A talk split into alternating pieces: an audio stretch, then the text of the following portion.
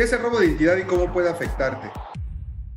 Mantenerte informado de los riesgos que podrías estar expuesto es una gran manera de cuidar tu persona, tu patrimonio, tu familia, tu información. En esta ocasión comentaremos acerca del robo de identidad y cómo puede afectarte. Mira, el robo de identidad es un problema que en los últimos años se ha incrementado con el uso de Internet y el comercio electrónico y puede traer consecuencias muy graves para ti, tu familia y tu negocio. Tu identidad son tus datos personales, nombre, teléfono, domicilio, huellas dactilares, número de licencia, tarjetas de cuentas bancarias, tus datos del credencial del INE, etc.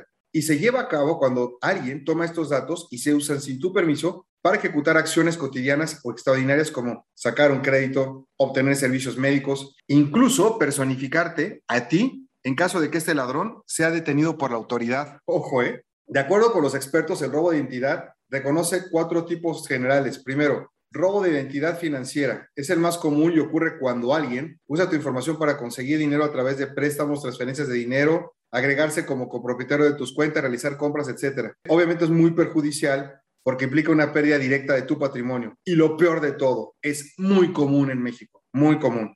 Segundo, robo de identidad eh, delictiva ocurre cuando alguien asume tu identidad para evitar consecuencias jurídicas, es decir, alguien da tu información a las autoridades cuando ha sido detenido, los ladrones poseen documentos oficiales obtenidos de manera fraudulenta y sus efectos podrían ser dañinos, puesto que muchas víctimas lo descubren muy tarde y ya te quedas con antecedentes penales y tú ni siquiera los cometiste.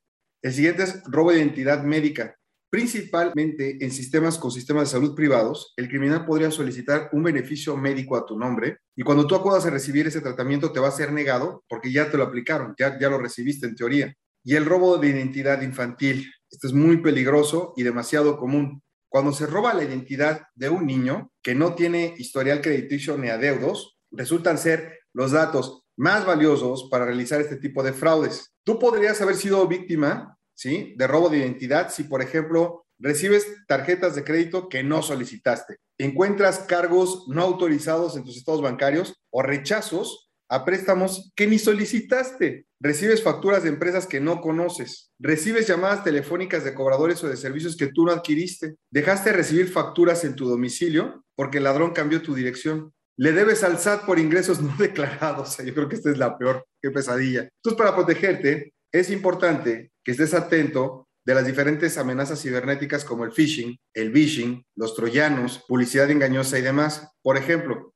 si recibes una llamada de tu banco y te piden algunos datos personales, es mejor que les contestes que tú te pondrás en contacto con ellos, con la institución directamente o que vas a ir a la sucursal o que tú les marcas y cuélgales. También tienes que mantener una estricta vigilancia de tus estados de cuenta, de tus facturas, y de a quién entregas tu información personal y cómo la protegen. Tu gimnasio, tu banco, tu club, tus compras.